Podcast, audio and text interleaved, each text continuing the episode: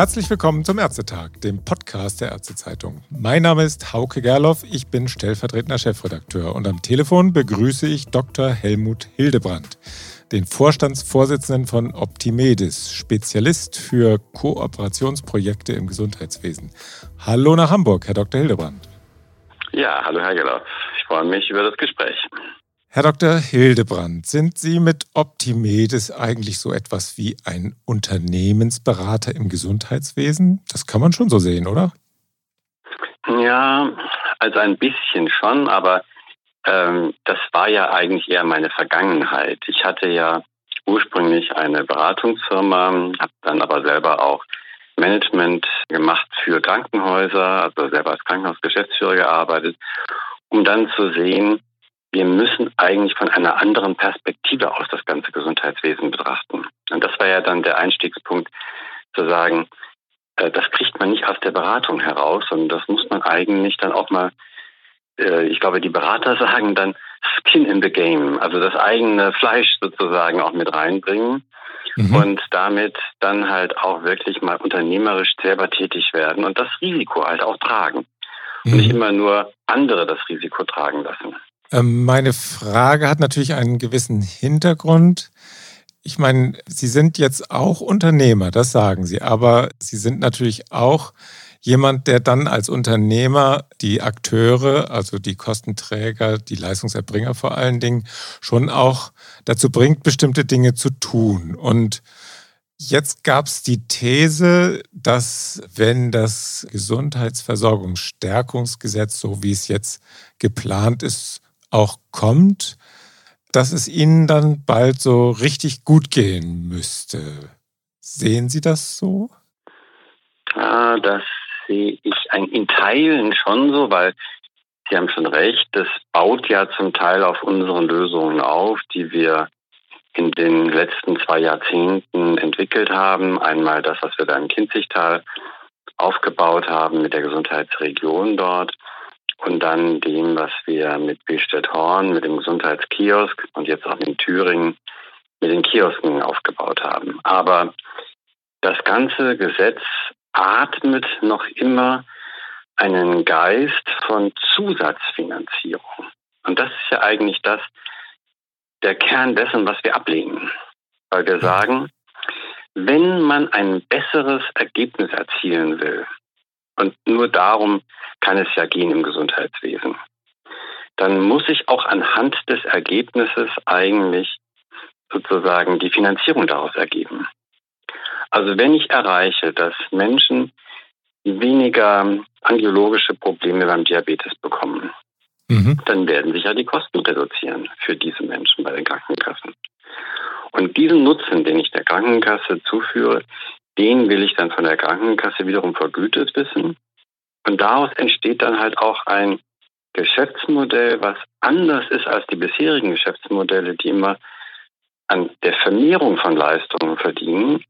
Und hier wäre es ein Geschäftsmodell, was an der Optimierung des Ergebnisses Geld verdient. Und das finde ich das ethisch eigentlich überlegenere Modell. Und auch das Modell, was wir brauchen. Ich meine, wir sehen doch, was, was für Kostenanforderungen in der Zukunft noch kommen werden. Wir sehen, was für demografische Entwicklungen uns betreffen werden, wie viel Fachkräftemangel wir kriegen werden. Also wir müssen doch Effizienz steigern für unser System.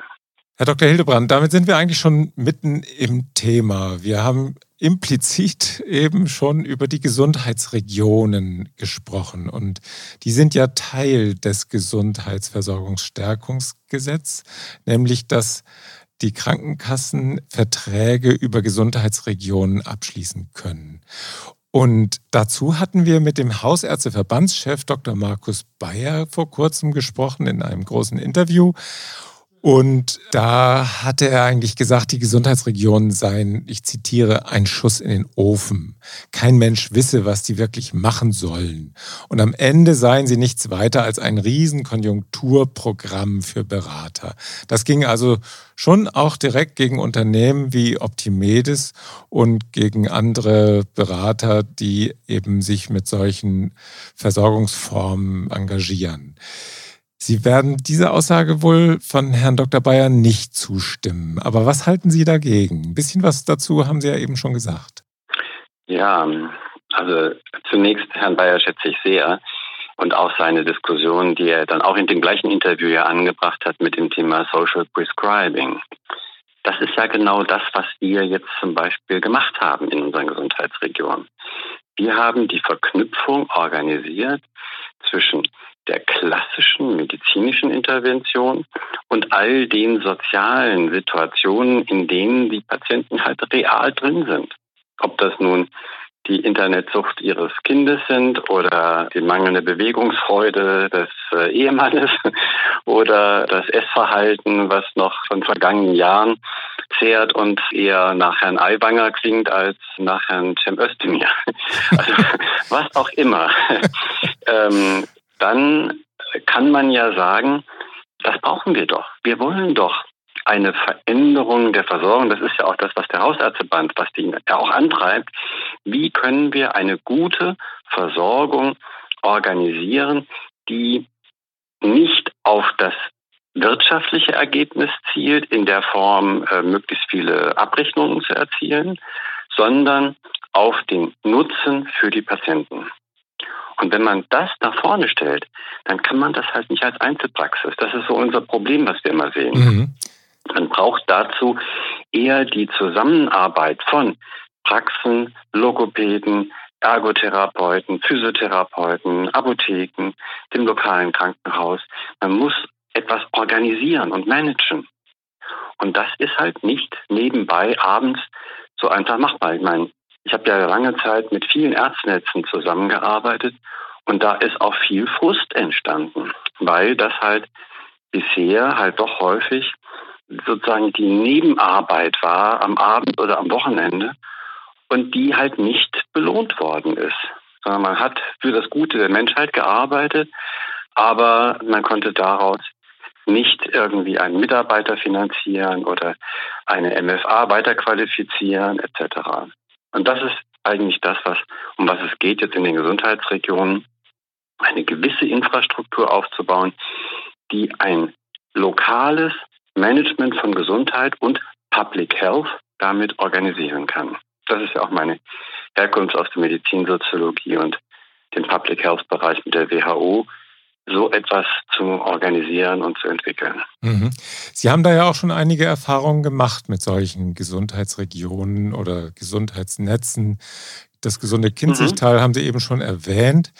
Das hat ja auch äh, über Jahre hinweg eigentlich ganz gut funktioniert. Die Zahlen, die sahen ja zumindest immer ganz gut aus, dass sie tatsächlich da Gesundheitskosten für die Kasse einsparen konnten. Es gab zumindest etwas, was man dann verteilen konnte zwischen den Ärzten und den Kostenträgern.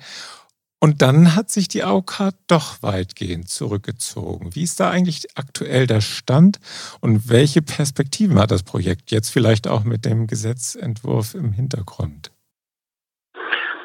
Da müssten wir nächste Woche nochmal drüber sprechen. mit Herrn Bauernfeind von der AOK Baden-Württemberg gerade dazu ein Gespräch habe. Aha. Die AOK, stimmt, hat den Vertrag gekündigt für Ende diesen Jahres. Also noch läuft das ganz ja, normal weiter. Ja aber ähm, und hat einen Vertrags, eine Änderung des Vertrags angeboten, die nicht zu unserem großen Gefallen ist.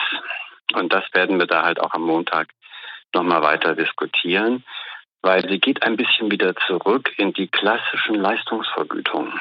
Mhm. Und das ist eigentlich ja genau das, was international in die Kritik gekommen ist.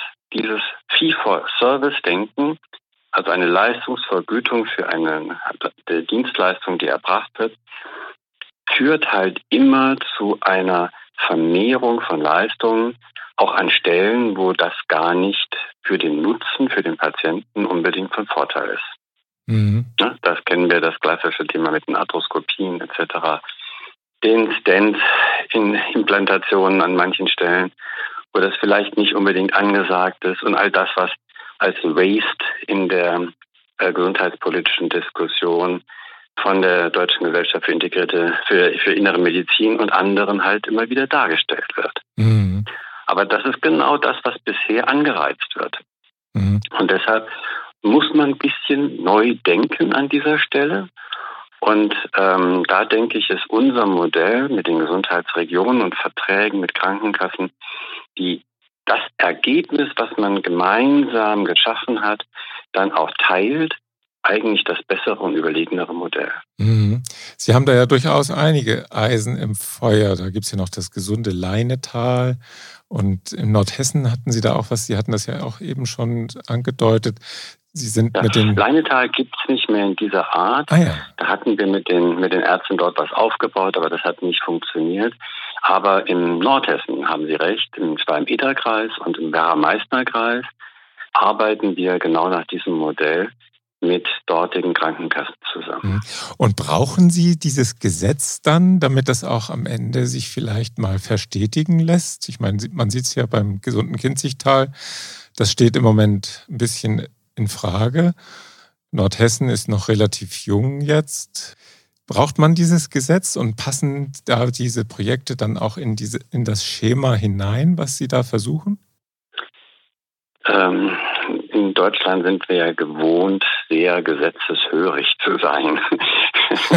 und insofern glaube ich, ist es schon hilfreich. Äh, theoretisch haben Sie recht, das könnte mit dem Paragraph 140a auch heute so gemacht werden. Ja. Aber da sind einige Schwierigkeiten drin. Die erste Schwierigkeit ist, dass der Paragraph 140a denkt einzelkrankenkassenorientiert. Und für eine Praxis, für einen sozialen Dienst, für ähm, eine Kommune ist äh, nichts anderes, als ist das immer problematisch, wenn wir jetzt einzelne Krankenkassen, also, also Personen, einzelne Menschen gliedern müssen, nach welche Krankenkassenzugehörigkeit sie haben. Ja. Äh, deshalb ist dieses neue Gesetz, was ja eine Verpflichtung auf alle Krankenkassen bringt, schon ein Vorteil. Mhm. Auch der Verzicht auf die Einschreiblösung ist ein sehr wichtiger Punkt, weil das Einschreiben der Versicherten erstmal die Praxen eher nervt und ähm, sozusagen in mühsame äh, Organisationsveränderungen bringt. Die Patienten müssen schon genügend unterschreiben vorne am Tresen. Das lohnt, das macht keinen Sinn. Oh ja. also, ne? also insofern ist das schon ganz gut, was da in dem Gesetz drinsteht. Wo ich noch ein bisschen Sorgen mit habe, ist halt die, dieses Nicht-Weiterdenken. Also, dass man eigentlich weiterdenken sollte, so wie das auch Herr Moormann von der AOK Nordrhein-Hamburg ja tut und neulich in einem Kommentar auch beschrieben hat, dass man wirklich denkt in die Richtung, wie kann man so kleine Regionalbudgetlösungen entwickeln, die halt diesen Anreiz umstellen auf eine Produktion von Gesundheit und dann denjenigen belohnen, der mehr Gesundheit produziert im Verhältnis zu dem Nachbarlandkreis oder zu dem deutschen Bundesdurchschnitt. Mhm.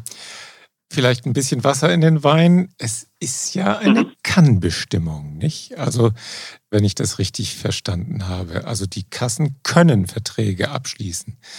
Glauben Sie, dass Sie es dann am Ende auch wollen?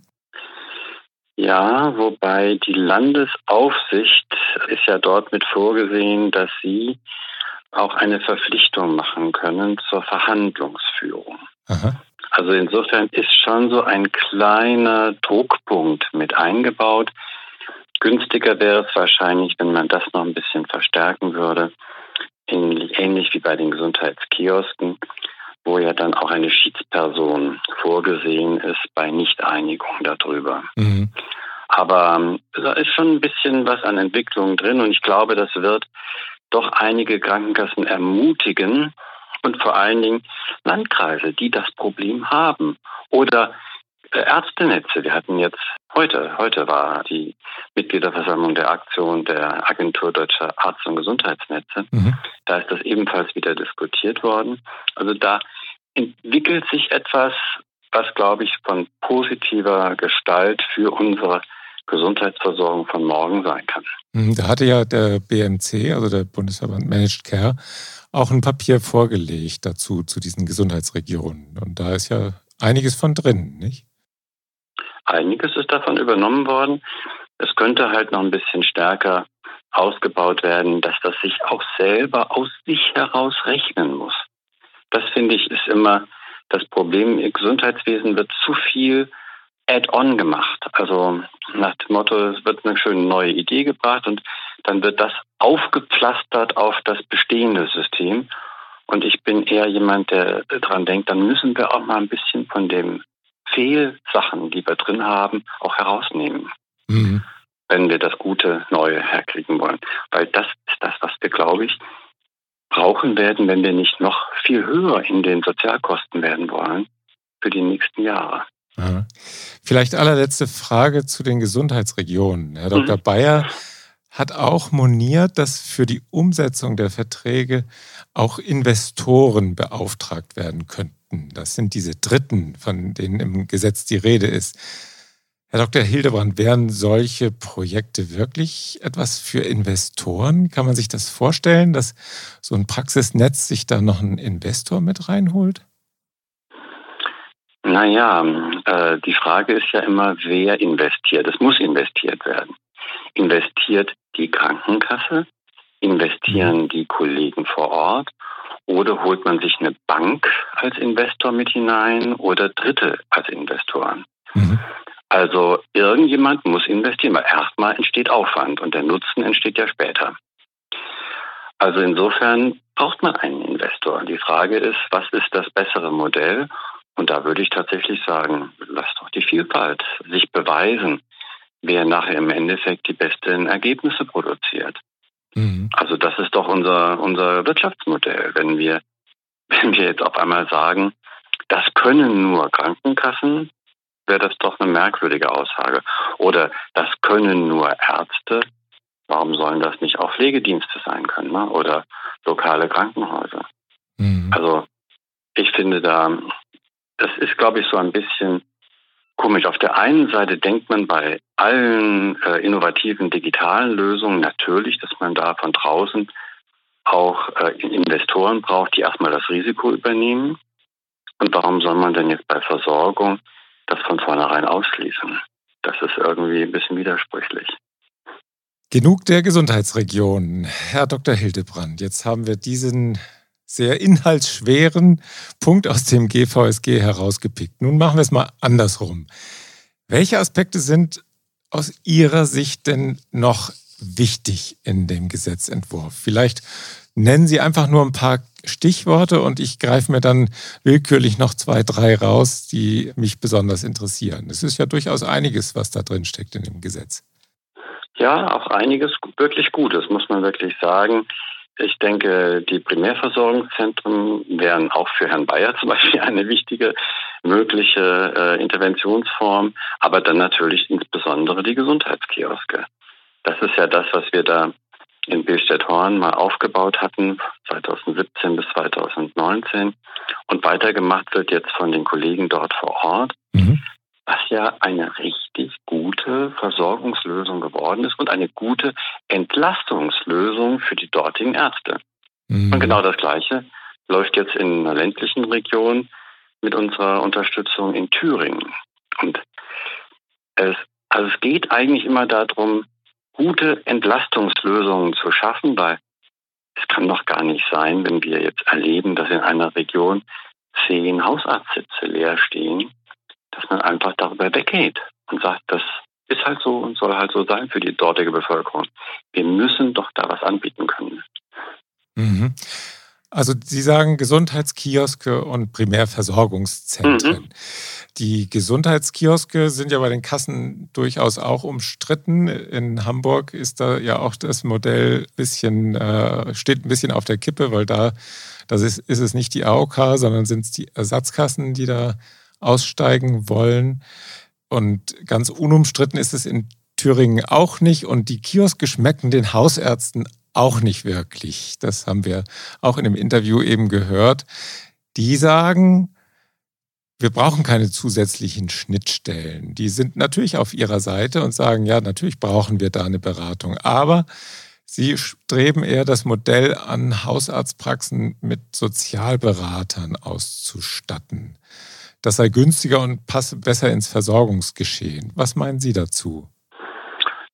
Da kann ich eine einfache Rechnung aufmachen. Also angenommen eine, ein Landkreis mit 100, na sagen wir mal, bei Hausärzten vielleicht ein bisschen weniger, 70 Hausarztpraxen. Da sollen jetzt 70 Sozialkräfte eingestellt werden, damit jede Hausarztpraxis eine Sozialkraft hat, die sie dann aber vielleicht zwei Stunden am Tag braucht. Das ist, scheint mir nicht besonders plausibel zu sein. Und wenn sich jetzt stattdessen dann fünf Hausarztpraxen dahin organisieren, dass sie Social Prescribing machen in der eigenen Praxis, also Sozialberatung bei sich einstellen, dann haben die anderen das nicht. Was ist denn das dann für eine Art von Wettbewerb zwischen den Praxen? Also da entsteht doch Ceter und Mordio. Also deshalb glaube ich, ist so eine neutrale Instanz eigentlich die klügere Lösung, wo ein Kiosk mit Verbindungen in die einzelnen Praxen rein, zu den MFAs in den Praxen, zu den PTAs in den Apotheken, zu den Pflegenden in den Pflegediensten. Das erscheint mir doch die klügere Lösung, aber dass es eine neutrale Instanz ist, die nicht an eine der Instanzen im Gesundheitswesen angebunden ist. Mhm. Die Kosten werden ja nicht unerheblich sein. Gut, 70 Sozialberater in der Tat, die sind teurer als 400.000 Euro für einen Gesundheitskiosk in einem Kreis. Das wird man sicherlich damit nicht bezahlen können. Äh, mhm. Aber welches Mengengerüst kommt da auf uns zu? Der, die Kassen sollen ja drei Viertel dieser 400.000 Euro pro Kiosk tragen, pro Jahr. Und es war ja mal von, von 1000 Kiosken bundesweit die Rede. Sie selbst hatten einmal von 50 bis 100 gesprochen, wenn ich mich richtig erinnere. Ich glaube, auch mal, haben mhm. wir auch mhm. mal miteinander gesprochen. Mhm, Und es herrscht ja, genau. ja auch nicht überall Bedarf. Was wird, meinen Sie, was kommt da auf uns zu tatsächlich? Schlecht abzusehen für den Moment. Ich würde wirklich bei einer kleineren Zahl bleiben. Das kann sich natürlich dann in den nächsten Jahren und im Jahrzehnt vielleicht nochmal äh, erweitern. Das hängt aber auch sehr dann von den lokalen Bedingungen ab. Ich müsste, also ich würde immer sagen, so ein Kiosk muss sich sehr an die lokale Bedingung anpassen. Mhm. Das kann nicht, das kann auf keinen Fall gleich sein in einem Stadtteil mit einem hohen Migrationsanteil wie Billstedt äh, oder Horn und in einem ländlichen Bereich. Natürlich muss das ganz anders organisiert sein. Mhm. Vielleicht kann man auch gar nicht den Begriff Kiosk dann dort verwenden, mhm. weil der eher ein, ein städtischer Begriff sein mag oder der auch ein bisschen zufällig der Situation geschuldet ist, dass diese Leute aus den anderen Sprachkulturen halt den Begriff Kiosk auch in ihrer Sprachkultur drin haben und kennen. Mhm. Aber wenn das jetzt 50 bis 100 im Laufe dieser Legislatur werden, dann glaube ich, ist das wahrscheinlich eine vernünftige Schätzung. Und wenn dann in der nächsten Stufe dann vielleicht nochmal weitere dazukommen, dann wird man sehen, ob man es braucht oder ob eventuell auch nicht. Und da ist wieder mein Thema drin. Auch da finde ich, ein Kiosk muss sich beweisen in seinem Nutzen für die Bevölkerung. Mhm. Wenn der sich nicht für, in seinem Nutzen beweist, abschaffen. Ich denke, mhm. wir brauchen keine sozusagen parasitären Strukturen im Gesundheitswesen. Da haben wir schon genug von. Sondern wir brauchen Strukturen, die wirklich einen Gesundheitsnutzen für die Bevölkerung dort schaffen. Das wäre mal ein anderes Thema für ein Gespräch. Ja. Was sind parasitäre äh, Strukturen im Gesundheitswesen? Können wir uns mal vornehmen. Aber jetzt kommen wir zum nächsten Stichwort, das Sie genannt haben, und zwar die Primärversorgungszentren. Sind Sie das Ei des Kolumbus für die Aufrechterhaltung der Versorgung auf dem Land? Was meinen Sie? Ja, das sehe ich noch nicht so ganz in der jetzigen Ausgestaltungsform, wie das im Gesetz drinsteht, weil die Anforderungen doch relativ hoch sind und ich habe da den ja. Eindruck, das Ministerium ist da schon ein bisschen zu sehr so in das Mikromanagement wieder hineingegangen, von oben alles festlegen zu wollen und damit vielleicht die Prozesse vor Ort eher sogar erschweren, so ähnlich wie bei anderen Lösungen, mobile Reha oder ähnlichem, ne, wo, wo dann nach langer Zeit gar nichts so Richtiges draus geworden ist. Diese drei, diese drei Sitze, die damit Pflicht verbunden sind, das ist für kleine Gemeinden natürlich zu viel. Das heißt, man mhm. kommt schon in, die erste, in der ersten Stufe in die Situation, dass man eher dann so in die größeren Gemeinden das reinbringen kann in die Größenordnung 8.000 bis 10.000 Einwohner.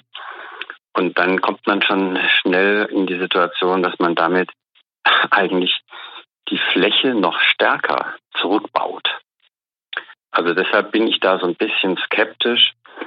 Trotzdem, ich glaube, einige werden das äh, probieren. Die werden dort halt auch für drei Ärztsitze macht das natürlich dann auch Sinn, Community Health Nurses und andere Berufsgruppen dafür mit hinzuzuziehen. Mhm. Aber ähm, ja, lasst uns doch so ein bisschen wirklich so die Vielfalt ausprobieren. An der einen Stelle äh, entwickeln äh, Kollegen so ein PVZ, Primärversorgungszentrum, an der anderen Stelle sind sie mit dabei, äh, so ein Kioskmodell mit aufzubauen in dem Landkreis, das ländlich oder städtisch ist. Oder im dritten gehen sie den größeren Schritt schon gleich nach vorne in Richtung Gesundheitsregion. Also mhm. ich glaube, da sind einige gute Optionen jetzt drin. Das wird sicherlich in den Anhörungen noch ein bisschen Ergänzungsbedarf finden und Anregungen noch bekommen. Aber da gibt es ja dieses sogenannte Strucksche Gesetz. Nichts geht so rein in das Gesetzgebungsverfahren, wie es nachher herauskommt. Und äh, deshalb bin ich da ganz guten Mutes. Ja, die drei vollen hausärztlichen Versorgungsaufträge, das ist schon ein Brett, nicht? Die müssten ja. dann eigentlich dann in die Fläche mit irgendwelchen äh, Filialpraxen oder so gehen. Damit, äh, und äh, das ist natürlich auch schon wieder eine relativ hohe Hürde. Aber ja, und viel Administration dann schon wieder und und das müssen ja dann auch die Kommunen irgendwie mit äh, möglicherweise garantieren und da werden die sich schon wieder schwer tun. Also mhm. deshalb, da ist schon noch ein bisschen Entwicklungsarbeit, glaube ich, dran. Und das sind natürlich dann auch sehr starke, in Anführungsstrichen, Wettbewerber jetzt gegenüber den anderen Ärzten.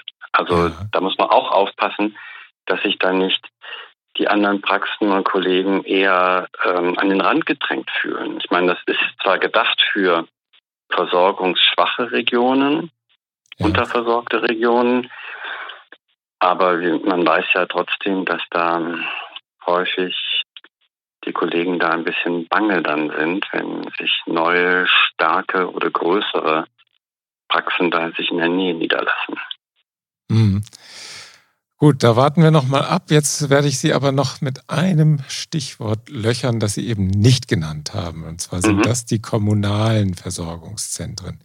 Da halten sich, das soll ja vom Gesetz auch durchaus gefördert werden. Und bisher halten sich die Kommunen in diesem Feld ja sehr zurück. Würde sich das Gesetz, äh, durch das Gesetz, wenn es so in Kraft tritt, würde sich da viel ändern? Und wäre das vielleicht zusätzlich zu den Primärversorgungszentren auch noch so eine Art Game Changer? So ein paar Ansätze gibt es ja in Schleswig-Holstein zum Beispiel, nicht? Ja, wir selber sind ja auch, haben ja auch mit dem Vogelsbergkreis ein solches kommunales MVZ aufgebaut mit zwei Gemeinden dort und ja, dem, genau, sogar dem Kreis genau. mhm. als Partner. Und das läuft hervorragend. Also da sind jetzt sechs äh, junge Ärztinnen äh, dabei, die dort die sozusagen niederbrechende Versorgung äh, jetzt wieder halten und weiterentwickeln können. Aber das ist schon so, die Kommunen haben große Schwierigkeiten. Äh, Gerade äh, ist es ja auch merkwürdig, die Kommunen sind ja eigentlich fast nicht insolvenzfähig.